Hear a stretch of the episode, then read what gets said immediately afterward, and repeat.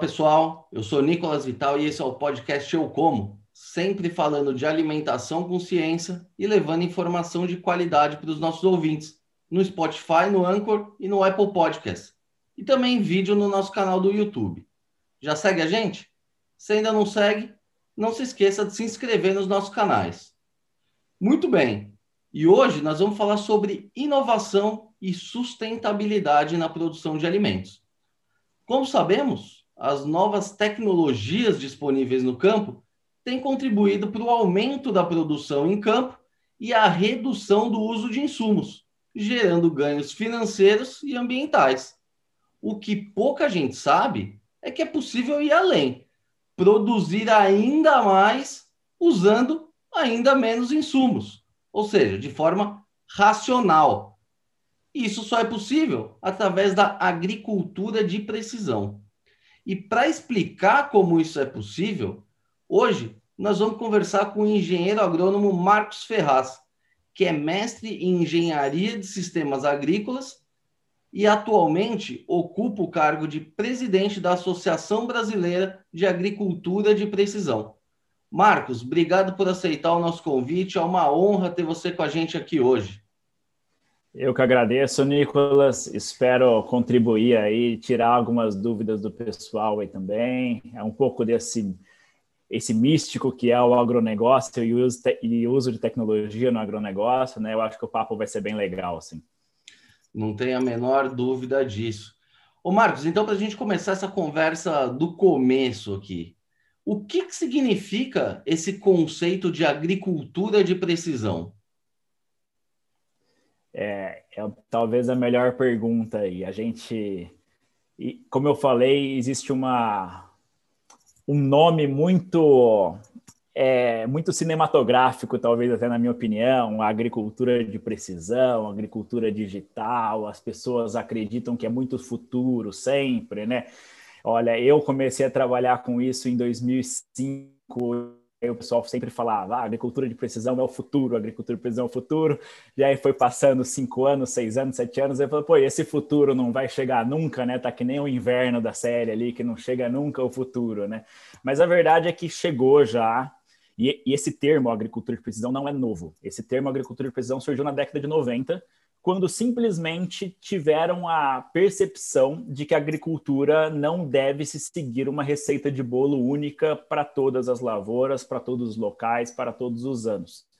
Então, o termo agricultura de precisão é você perceber que a lavoura ela não é uniforme, existem diferenças que devem ser tratadas de forma localizada, tanto espacialmente quanto temporalmente, ou seja, o ano passado não vai ser o mesmo que esse ano, e, e eu preciso tomar atitudes estratégicas, atitudes gerenciais baseadas em dados. Né? Então, um dos termos de agricultura de precisão é agricultura baseada em dados, ou agricultura localizada, manejo localizado da, da lavoura. Né? Então, a agricultura de precisão ela engloba esses, esses conceitos. Né? A agricultura ela não é uniforme na área, então assim significa que eu tenho locais da minha fazenda, da, da minha lavoura ali, que talvez precise de mais adubo, tem locais que talvez precise de menos adubo, tem local ali que eu preciso controlar uma praga por causa da, de uma questão climática que aconteceu esse ano e não aconteceu ano passado e tal. Então, o agricultor é um outro termo que eu gosto de usar também é uma agricultura mais gerencial, empresarial, onde eu controlo as entradas e as saídas do mesmo jeito que uma fábrica, por exemplo, ela controla todas as entradas e todas as saídas. E por que que tem sempre esse termo precisão, tecnologia? Porque com certeza a, a tecnologia ela torna isso muito mais fácil, né? Imagina você mapear uma área ou você fazer uma aplicação de forma localizada se nós não tivéssemos as ferramentas tecnológicas que a gente tem hoje, né? Então, por isso que é muito comum as pessoas falarem ah, agricultura de precisão, agricultura de tecnologia. Não, se você é, tiver uma área pequena ali de café na montanha, por exemplo, e você percebe que na baixada ali ela sempre acumula mais água, então tem uma produção melhor, e ali na onde eu tenho um declive maior, eu tenho uma produção sempre pior. E eu for jogar na mão ali, eu vou colocar dois copos de adubo na onde eu tenho uma produção maior e meio copo de adubo na onde eu tenho uma produção menor. Isso já é agricultura de precisão, sem uso de nenhuma tecnologia, simplesmente a percepção, né? Então, um outro termo que as pessoas falam também é você conseguir fazer um tratamento tão bom e conhecer a sua área tão bem quanto um pequeno produtor ali que tinha um pedacinho de terra conhecia, né? Que conhecia cada plantinha de café, né? A gente, com o uso de tecnologia, consegue fazer isso para áreas mais extensas, porque aí eu consigo usar dados e ferramentas tecnológicas para fazer isso. E Marcos, mas é, entendi o conceito, mas na prática, como é que funciona? O que, que vocês usam para fazer esses monitoramentos? É GPS? São máquinas? sensores? Quais são os equipamentos que são usados para fazer de fato esse monitoramento? Porque é difícil o cara ir no olho ali também, né? Fazer análise de solo em cada ponto da, da fazenda. Como é que, que funciona na prática? É, o, até por, por isso que o surgimento da agricultura de precisão ela vem bem aliado aí à popularização do, do GPS, né? O, para você ter o, o erro é, incluído, né? Porque antes os Estados Unidos ele, ele, incluía um erro muito grande no é, um erro proposital, vamos dizer assim, no sinal de GPS, que era para os civis não usarem, né? Ele foi desabilitado em 2001. Então, é, realmente bate muito ali com esse conceito aí, final da década de 90 e tal, início dos anos 2000, que popularizou a agricultura de precisão. Por quê? O que é o GPS? é a possibilidade de você ter uma ferramenta ali que mapeia, né? Então, eu, eu começo a fazer as minhas análises, em vez de eu simplesmente fazer análise pensando ah, por talhão, ou por gleba, ou por, por área, eu faço ali georreferenciando, usando o GPS para isso. Aí me possibilita o uso de mapas, né? Então, a primeira tecnologia aí que aliou para a agricultura de precisão foi, foi obviamente, o, o, GPS. Então, uma coisa que se popularizou muito no, no, no Brasil é a amostragem de solo usando o GPS, né? É georreferenciada, né?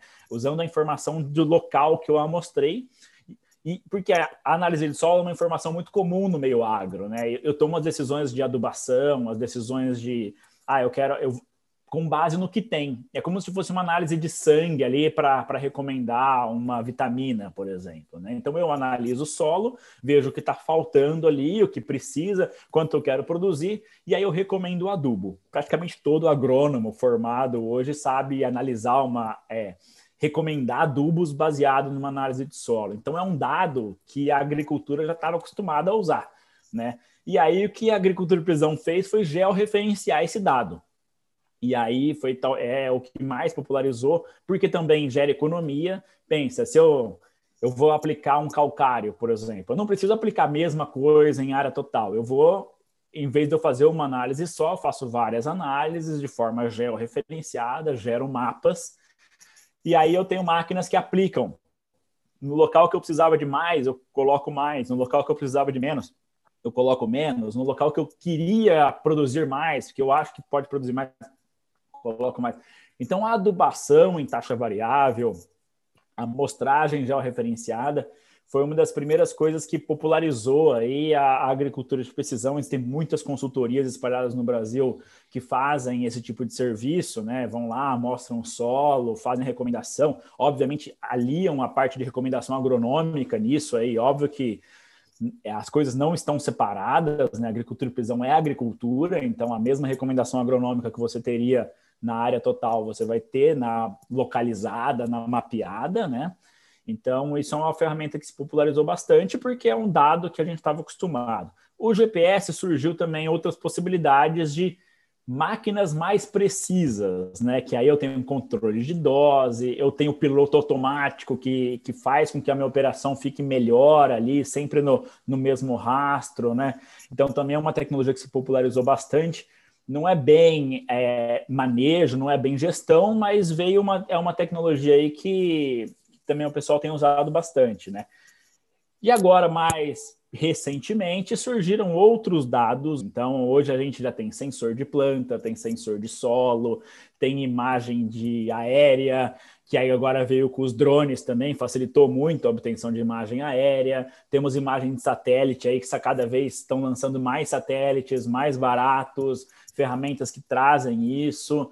Então, a gente está, além de usar o dado que a gente já usava, né, de estimativa de produção, de mapeamento de praga, análise de ver se tem praga ali, né, que é na agricultura convencional a gente estava acostumado a usar, análise de solo de forma mapeada, a gente também está trazendo outras tecnologias que, que, que, geram dados, outros tipos de dados que a gente nem estava acostumado a, a, trabalhar, né? Então, essa é uma é realmente uma virada de chave aí, porque a, temos muito mais munição agora para tratar a nossa lavoura do que a gente tinha há 20 anos atrás. Né? Humberto, e a gente sabe que um, um grande problema aí do, do, da agricultura brasileira, não só da agricultura, do Brasil, é um problema de conectividade né, nas áreas rurais. Como é que isso impacta na, na implementação dessas tecnologias aí de, de, agricultura de precisão? Isso é um limitador? É, eu vou falar bem a verdade. Não é um limitador. Na minha opinião, é mais uma desculpa do que um limitador de verdade, né? Por quê? É, e, e, tem se falado muito em conectividade nos últimos tempos. É, o governo agora está fazendo uma ótima iniciativa, na minha opinião, é fantástica. Eu não estou contra a conectividade, muito pelo contrário.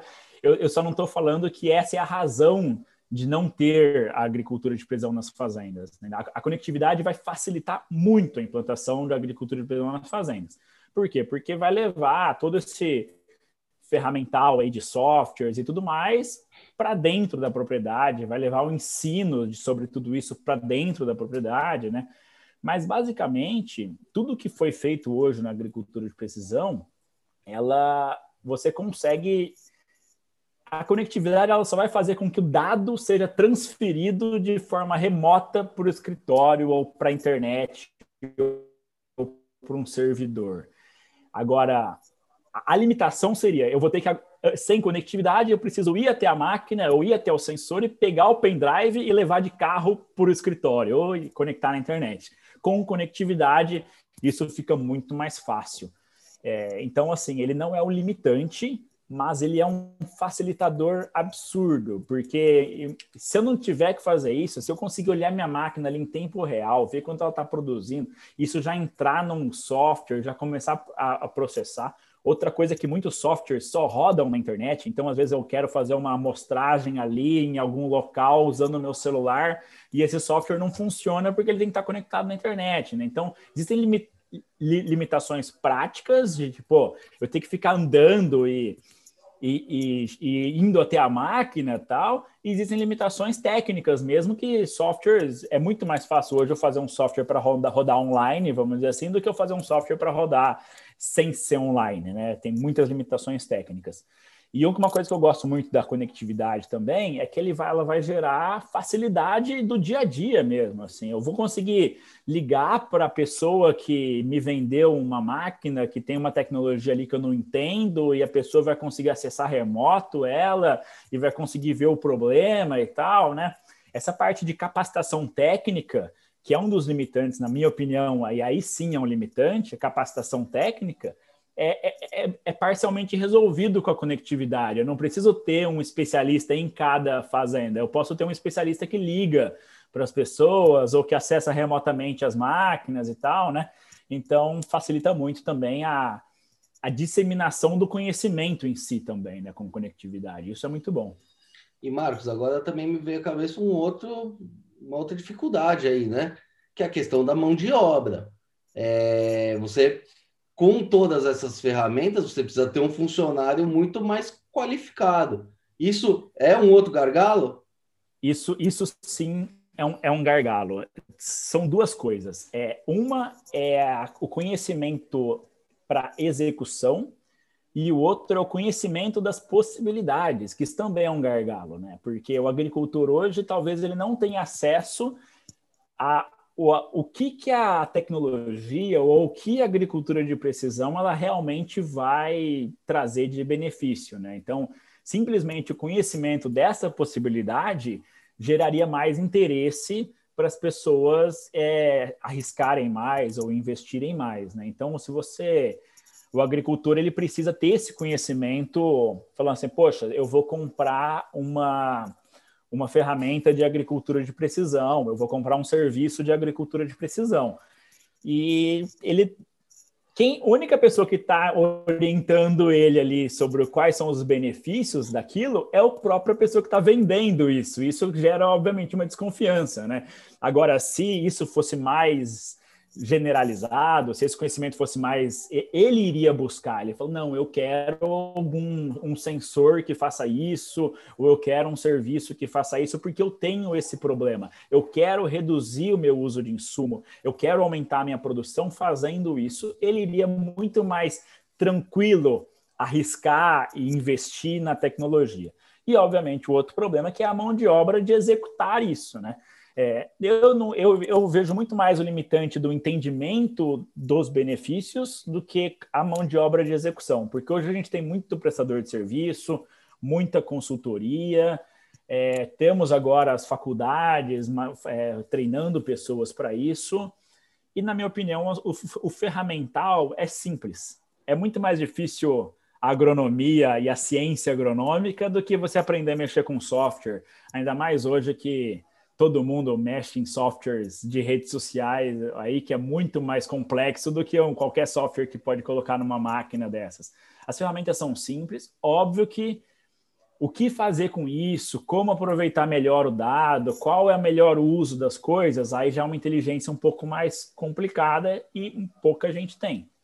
E aí também, a mão de obra precisa trazer cientistas de dados, precisa trazer agrônomos que consigam olhar esses dados, que hoje a gente ainda tem uma temos muito agrônomos muito bons na parte agronômica e muitas pessoas boas na parte de análise de dados. E é um pouco difícil eles se conversarem para trazer soluções de fato para o agricultor, né? Então, sim, é, capacitação técnica, na minha opinião, talvez é o maior limitante, assim, esse, nos dois sentidos, execução e venda. E Marcos, a gente já falou bastante aí do, do conceito, das dificuldades. Agora, para quem não tem a menor ideia de como é que isso funciona, é, dá um exemplo prático aí de uma ferramenta de agricultura de precisão que beneficia tanto o produtor quanto o consumidor na ponta aqui. Me diz uma assim, a, a ferramenta mais popular hoje aí que, que a gente tem.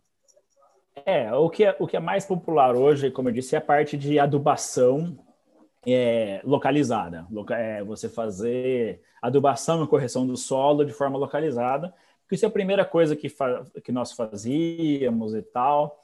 E, e, tudo gira em torno disso, né? Para o consumidor final aí, né? Para o cara que vai comer o resultado da, da, da agricultura, quando a, a fazenda fez a agricultura de precisão, o, o interessante é que você pode ter certeza que ela usou apenas o necessário daquele, daquilo que ela usou com a agricultura de precisão, né?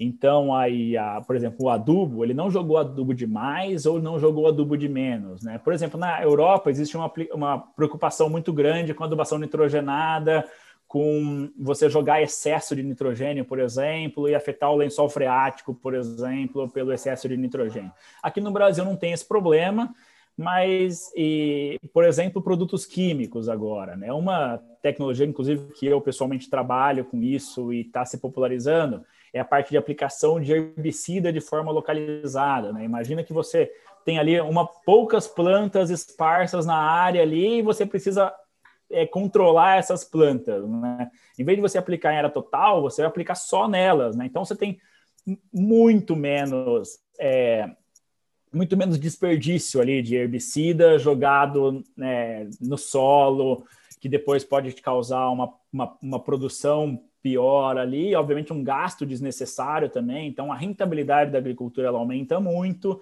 aumentando a rentabilidade, você pode baixar os preços dos alimentos, você pode gerar mais alimentos com a mesma com o mesmo valor ali, né? Então, obviamente, aumenta a sustentabilidade de tudo.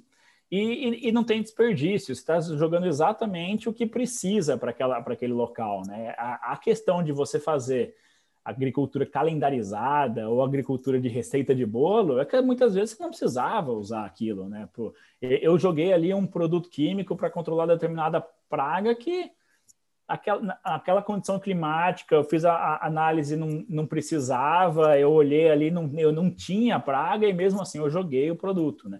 E como você sabe aonde precisa aplicar, como precisa aplicar, porque a praga também anda, né? Me conta exato, exato. Bem, da, da mágica.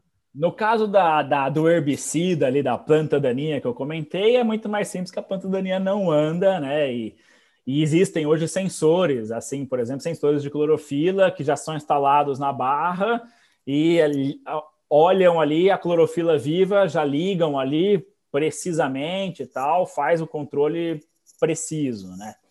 Agora, pragas, no que eu digo insetos, no caso, né? Muito mais você avaliar primeiro a condição de desenvolvimento daquela praga ou daquela doença, com base em meteorologia, por exemplo, né?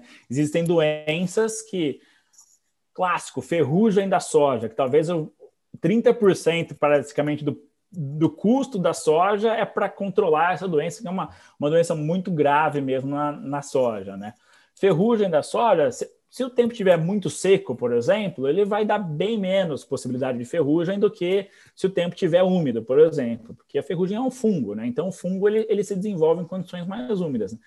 Então, simplesmente o fato de você monitorar essa condição climática já vai orientar que tipo de produto eu vou jogar, se eu estou realmente precisando. Né? No caso do, dos insetos, também seguem uma lógica de, do clima, né? ele se desenvolve com base em clima, mas também você pode monitorar, você pode ir lá ver se tem um inseto, usar GPS para saber aonde você monitorou, aonde está aquele inseto. Hoje em, dia, hoje em dia existem armadilhas até automatizadas, já que chegou o inseto lá, ela te avisa, né? A questão da conectividade também, né? Por exemplo, o inseto normalmente chega pela borda. Então, se você olhar, ver logo que o inseto chegou e que está com condição, você pode talvez só aplicar na borda, você não precisa aplicar em todo o talhão. Então, daqui a um tempo, você vai poder ter na mesma área um, uma, um local ali que é totalmente orgânico, porque o inseto nunca chegou lá e você nunca precisou aplicar, e locais ali onde você aplicou mais e talvez destinar aquilo para alimentação animal ou, ou e destinar aquela outra parte que talvez foi menos produto ou, ou foi melhor produto para alimentação humana. E aí assim a gente vai manejando ali a, a propriedade e o alimento da melhor forma possível. E uma outra tecnologia é a própria rastreabilidade disso, né? Eu vou lá na ponta, o consumidor conseguir saber que produto usou, quando usou, o que usou, que, de, de onde veio, né? Então, todos esses dados gerando essa linha aí da rastreabilidade também para o consumidor final é fantástico. E Marcos, a gente fala de agricultura de precisão. Existe a pecuária de precisão também? Existem ferramentas voltadas para a pecuária? Existem ferramentas voltadas para a pecuária, sim. Na verdade, está tudo englobado aí no mesmo pacote. A, a, a, pecuária, ela é uma agricultura como o boi em cima. Então, todas as ferramentas da agricultura de precisão, elas servem para a pecuária de precisão, no caso. E existem outras ferramentas que são específicas para o boi mesmo, né? Então, aqui em Piracicaba mesmo, tem um pessoal trabalhando muito forte em relação a isso. É, por exemplo, você não tratar o boi com o lote, tratar o boi individual, né? Então, você conseguir acompanhando o peso do boi. Hoje, as, as pessoas o boi entra uma vez ali, por exemplo, no confinamento, é pesado, e depois é só, só é pesado de novo na hora de sair, né? Então você não tem esse controle, pô, que boi que tá me rendendo mais, que boi que tá me rendendo menos, né? Então tem algumas ferramentas aí trazendo essa gestão localizada para gestão individual boi a boi, por exemplo. Né? Isso também é possível, sei lá, com balanças automatizadas que pesam o boi na hora de beber água, com brinco, com rastreabilidade e assim por diante. Né? Então a pecuária está um pouco, eu diria, atrasada em relação a tempo de uso de ferramentas de agricultura de precisão, mas tem um potencial gigantesco de melhorar, por, justamente por isso, porque tem é, estamos só começando na pecuária, eu acredito. A parte de agricultura de precisão na pecuária, estamos só começando. Tem muita coisa em pastagem, rastreabilidade do boi e tal, e as possibilidades são bem grandes. E, e Marcos, pelo que eu estou entendendo aqui dessa história, é um grande ganha-ganha, né? O produtor ele ganha porque ele vai ter uma redução no custo dele ali, ele vai ter um, uma lavoura melhor, mais saudável, mais produtiva, talvez até com um investimento um pouco maior, mas ele vai ter uma rentabilidade maior. E para o consumidor, que demanda cada vez mais é, alimento de qualidade, demanda rastreabilidade, demanda sustentabilidade. É, por, se é tão bom, por que, que a adoção ainda não é generalizada aqui no Brasil? É custo ou é falta de informação? Ou é um outro motivo? Essa é a pergunta de um milhão de dólares aí, né? Pô, é tão bom porque ninguém, todo mundo não, não compra, né? Porque todo mundo não usa, né? É, falta de informação é um dos motivos, classicamente, obviamente, a falta de informação. Mas o que eu mais vejo ali é coragem, não falo bem a palavra, é a coragem de arriscar em coisas novas. Né? A agricultura, em geral, ela é uma atividade de alto risco, é uma atividade que varia muito a rentabilidade dela. Tem ano que você se rentabiliza muito, tem ano que se rentabiliza pouco. Então, ela é uma atividade de alto risco. E, e em geral, investimentos que não que não é aquela coisa necessária, né? Por exemplo, comprar adubo todo mundo tem que comprar. É, aplicar um produto químico ali para controlar a doença, você tem que aplicar, porque senão você perde a lavoura, porque senão você, né? Agora, uma consultoria, uma máquina diferente, tal, não é necessariamente, não é necessário. Então é uma é uma coisa que o agricultor ele deixa ali para se ele tiver vontade, ele ele, ele compra, né? Aí tem, tem os problemas do, de acreditar nisso, que aí é falta de informação. Então, assim, pô, veio a consultoria aqui, ou veio um, um, vendedor aqui, me vendeu um sensor que me economiza aí metade do produto químico que eu ia gastar no, no ano, ou metade do adubo que eu ia gastar no ano. Eu faço a conta e falo, nossa, em dois anos eu pago isso. Então é perfeito. Quem que não quer entrar no investimento que se paga em dois anos, por exemplo, ou se paga em um ano? Muitas vezes, muita, muitas tecnologias se pagam no, no, primeiro ano. Serviços ali, às vezes você ganha mais do que do que. Só que o agricultor pensa, hum, será? Aí é a falta de informação, a falta de bons exemplos. Né? Então, quando você pensa, até algumas pesquisas falam isso, você está disposto a investir em que momento? quando você vê a primeira tecnologia, quando você tem um primeiro contato, ou depois que o seu vizinho comprou e validou? Todo mundo responde depois que o vizinho comprou. Só que o problema é que tem que ter um vizinho que, que vai comprar no primeiro momento. E esse primeiro momento é o maior entrave que a gente tem hoje, porque ninguém está disposto a ser o boi de piranha, ninguém está disposto a ser o primeiro, porque vai que não dá certo. Né? Então, aí é que é a falta de informação, porque se o agricultor está munido de informação técnica e de conhecimento para falar, não, esse sensor ele faz isso, então ele deve funcionar, ou esse tipo de análise ela é feita dessa forma, então ela é, é, é, é na, na, prática não tem por que não funcionar isso, porque tecnicamente está é, tá tudo certo, então, por que não pagar alguém para fazer isso para mim? Porque eu, eu, eu, sei que vai funcionar, né? O problema é que quando chega a informação para ele, normalmente é do cara que está querendo vender. E o cara que está querendo vender é o menos confiável de toda, de toda a cadeia, né? Então, a gente, na minha opinião, é um pouco falta de informação e o agricultor, ele não se arrisca se ele não tiver munido de tanta informação assim. Obviamente tem problemas de investimento, porque às vezes essas máquinas elas são mais caras mesmo. Apesar de ser muito rentável, às vezes o investimento inicial é alto e é isso que trava, né? Tipo, então o agricultor ele estaria disposto talvez a não, eu, vou, eu, eu te pago 10% do meu ganho, eu te pago 20% do meu ganho fantástico, mas alguém tem que investir nisso, seja um prestador de serviço, seja, alguém tem que ter o ferramental e tudo mais. Esses ferramentais normalmente são importados, a, a dificuldade de financiamento para isso é, é, grande também. Então, assim, infelizmente, a gente tem muitos entraves, é, é muito mais difícil você comprar uma tecnologia do que você comprar o próprio adubo ou o próprio químico, né? E às vezes você, o agricultor, ele já comprou o químico, então essa redução de, de, de custo ele não vai sentir no primeiro momento, ele vai sentir só depois.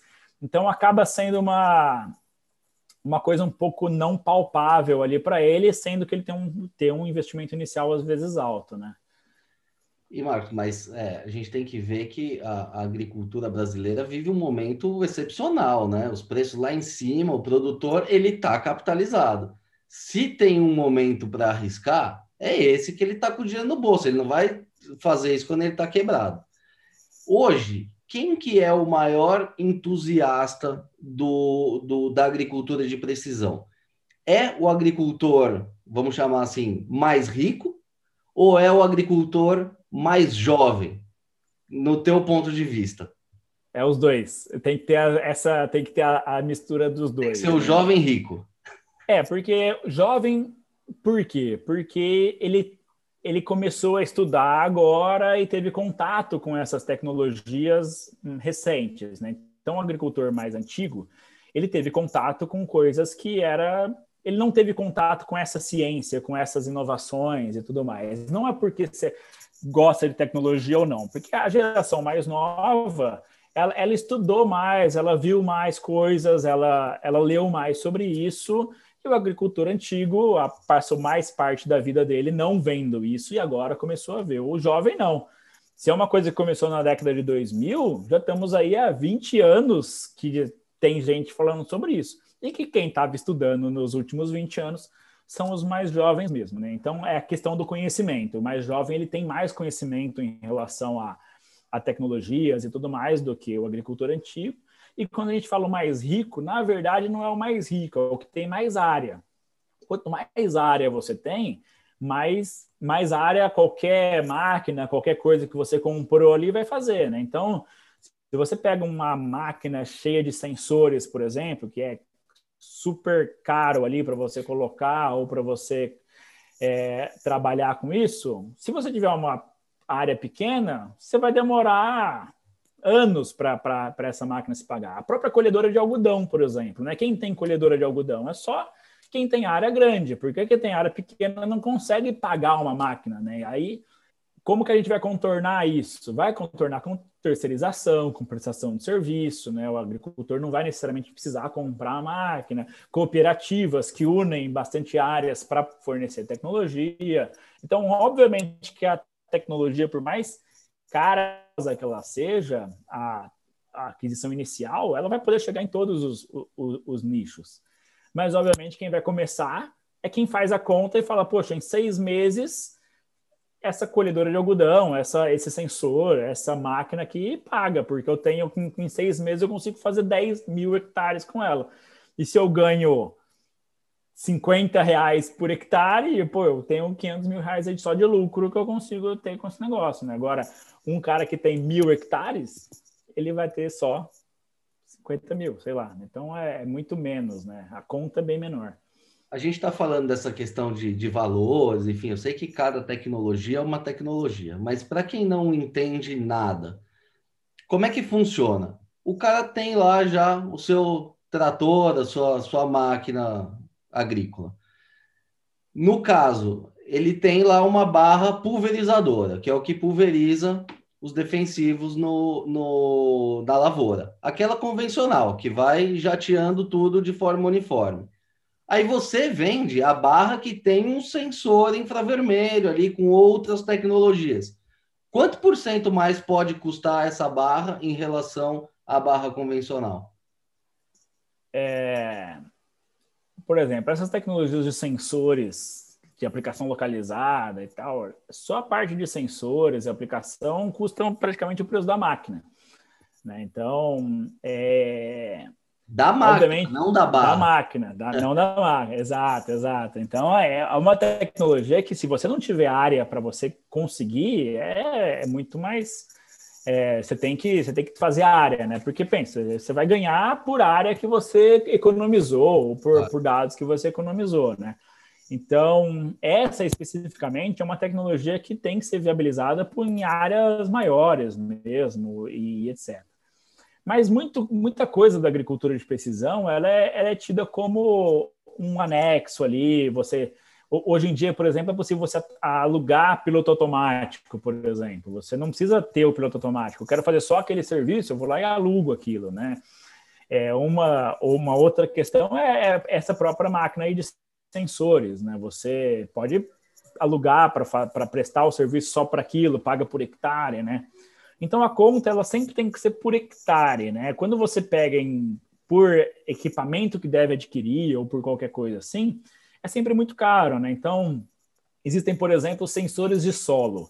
Sensores de solo talvez é uma coisa que você precisa fazer uma vez só na sua área para você ter o seu solo bem mapeado em relação à textura, em relação a, a, a capacidade de retenção de água, esse tipo de coisa, que você não precisa ficar mapeando todo dia, toda, toda vez. Né? Então, se você vai comprar um sensor desse, você vai depois guardar ele na, na, na garagem e não vai ter mais uso para ele. Né? Então, é muito mais para o prestador de serviço. Né? Uma máquina dessas, por exemplo, que trabalho com catação de planta daninha. Eu vou usar ela, se eu tenho uma pouca área, por que eu vou comprar, usar ali um mês e depois guardar na garagem, né? Então, faz mais sentido você sempre fazer a conta por hectare, né? Uma máquina dessa, com quantos hectares ela é capaz de fazer no ano, né? E aí vai viabilizar para uma cooperativa, talvez, prestar esse serviço por hectare, ou, ou ir para o grande produtor também comprar a máquina porque ele tem hectares o suficiente para comprar, às vezes até mais de uma, né? Porque isso é o que acontece normalmente. Então, na prática, você tem duas coisas na agricultura de precisão. Uma é a prestação de serviço e a outra é a é o equipamento que você deve comprar ou não. O equipamento que você deve comprar ou não vai, vai ter é, vai ser baseado no tamanho da área que você tem que você vai usar esse equipamento. A prestação de serviço, ela é sempre por hectare. Então, teoricamente, ela sempre vai compensar. E tem coisas que você precisa fazer as duas coisas. Por exemplo, eu vou fazer um mapeamento para uma, uma, uma, próxima aplicação. Então, eu vou, vou, arranjar um prestador de serviço que vai me fazer o mapeamento, mas eu tenho que ter também uma outra, a máquina que vai fazer a aplicação. Essa máquina pode ser de um prestador de serviço, ou posso ter eu comprar essa máquina também, né? Muitas vezes vale a pena você comprar pelo porque aí é uma coisa que se paga logo e tal, né? Mas uh, o próprio drone, por exemplo, que é muito usado para mapeamento.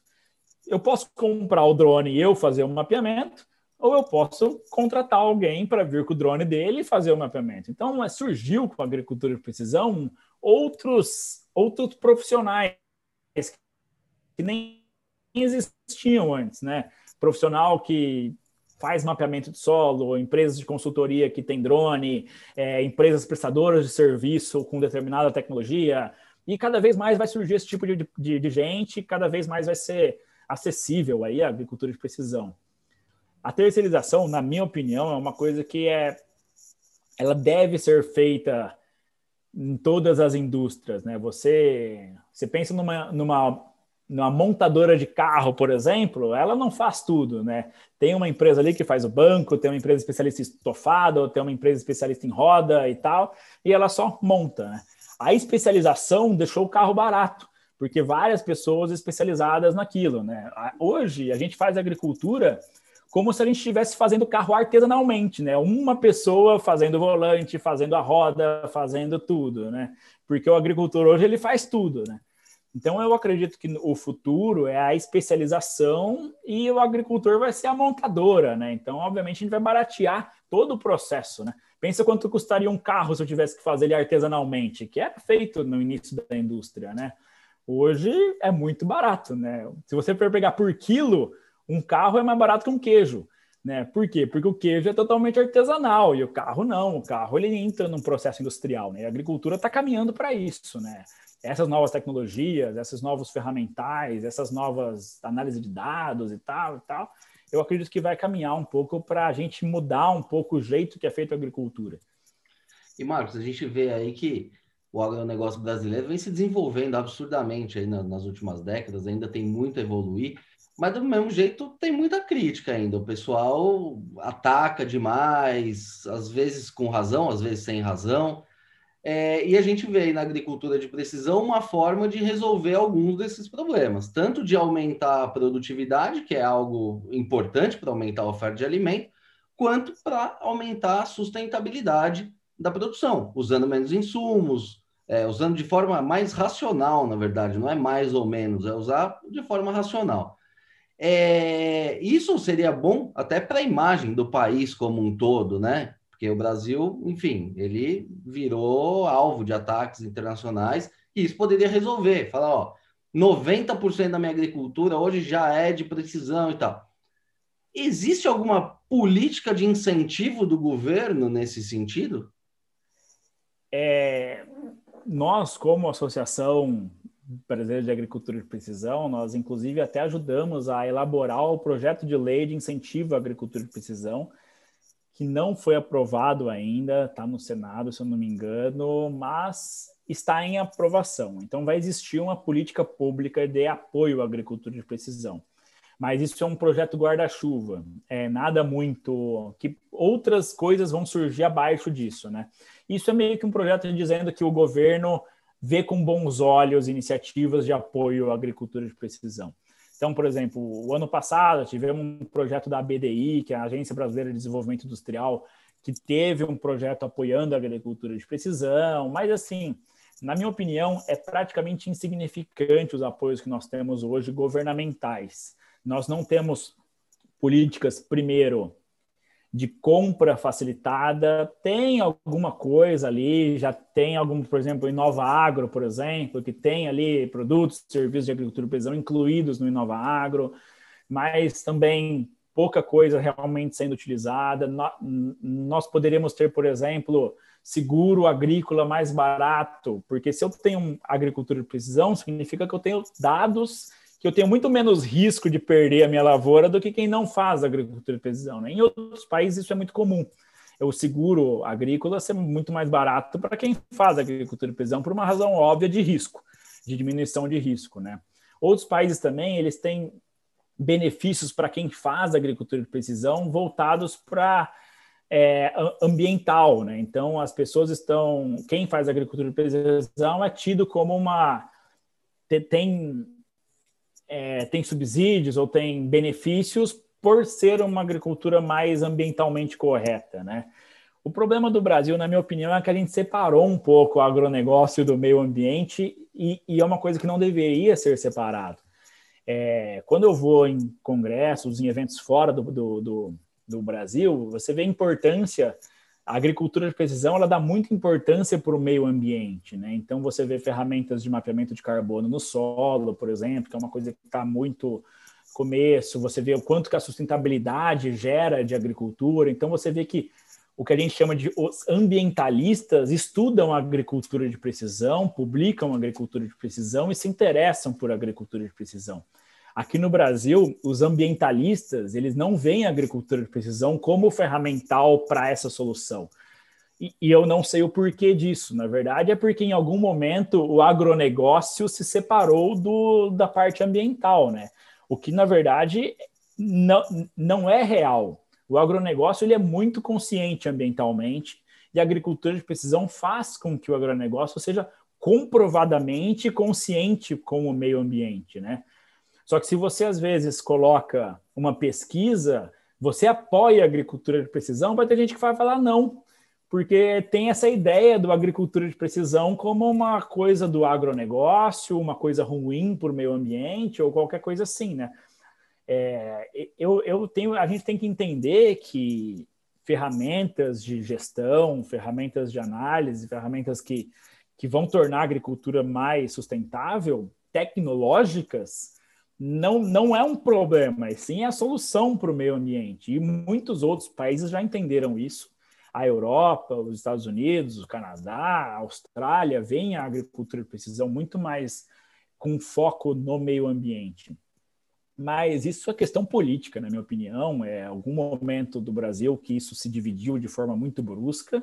É, o, o, o, a, as questões ambientais são sempre olhadas só para o pequeno produtor, agricultura de subsistência, agricultura familiar e, e o agronegócio é, é visto com maus olhos, né? E quanto na verdade é o contrário, quanto mais produtivo você for, quanto mais rentável você for, mais sustentável vai ser toda a produção, mais alimentos vamos ter e assim por diante. Então temos que voltar a, a as ciências das duas coisas elas têm que voltar a se conversar e o mercado está falando isso. Né? Hoje em dia já temos como vender crédito de carbono, por exemplo. E como você comprova que você teve aumento de carbono no solo? Com agricultura de precisão. Então, a oportunidade da agricultura de precisão nessa parte ambiental, sem sem, sem precisar da política, já vai acontecer, porque o mercado está pedindo isso. O mercado está pedindo rastreabilidade de alimentos, o mercado está pedindo crédito de carbono, o mercado está pedindo um selo ali dizendo que aquilo é ambiental. E quem vai trazer isso é a agricultura de precisão, é a tecnologia. Então, não importa muito, na minha opinião, assim, o governo precisa olhar para isso, obviamente, precisa ter políticas públicas para isso, mas o mercado é o que é está dizendo, o mercado está nesse rumo, né? Já, já se alinhou em relação a isso. Muito bom. Marcos, a conversa aqui tá boa, acho que a gente tinha papo aqui para mais umas duas horas, mas nosso tempo aqui, felizmente, já está chegando ao fim. Para a gente fechar aqui, é, a gente já falou sobre os benefícios, sobre as dificuldades, as políticas públicas. Se você tivesse assim que dar uma bala de prata aqui para tentar avançar nessa questão da agricultura de precisão. Qual seria a tua solução? O que, que a gente podia fazer rapidamente aqui para pelo menos avançar um pouco nessa questão? É, primeiro, a parte do ensino, né? E, obviamente, a agricultura ela precisa ser mais difundida. Isso é uma coisa que a associação tem feito, que a gente tem batido muito o, a tecla para relação a isso. E a outra questão são talvez ferramentas que mitiguem um pouco esse, esse medo do agricultor em começar com agricultura de precisão. Né? Então, na minha opinião, para você mitigar isso, é benefícios tanto para ele poder comprar ou agências ali que se arrisquem e falem não, eu coloco uma linha de financiamento muito menor para isso ou uma, um subsídio ali ou alguma coisa assim, porque a gente tem que dar esse primeiro passo, né? principalmente para inovação. Coisas que são tidas como inovação, elas devem ser, no primeiro momento, de forma um pouco subsidiada para aqueles que têm coragem de, de inovar, né? E, e ensino. A gente tem que, cada vez mais, as pessoas têm que entender a agricultura dessa forma, né? Como fazer e, e órgãos que comprovem isso, né? O que eu, o que eu quero dizer é, o agricultor ele não pode ouvir falar da agricultura de precisão pelo vendedor. Temos que ter mais pessoas idôneas falando dos benefícios da agricultura de precisão e comprovando esses benefícios. Né? Então, todos os, tudo que a gente puder fazer em relação a isso vai, com certeza, aumentar o uso da agricultura de precisão no, no Brasil.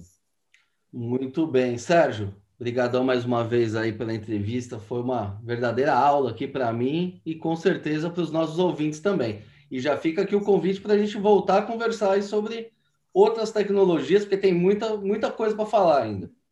Tem, hoje foi muito genérico, obviamente, mas tem cada, cada uma dessas tecnologias são fantásticas e dá para falar sobre, sobre muita coisa, sim. Mas que bom, um público talvez aí que está comendo, né, e precisa saber que as coisas vão só melhorar né? Isso não, não veio para piorar nada, isso veio muito, muito pelo contrário, né? Isso veio para melhorar muito uh, toda, toda a cadeia.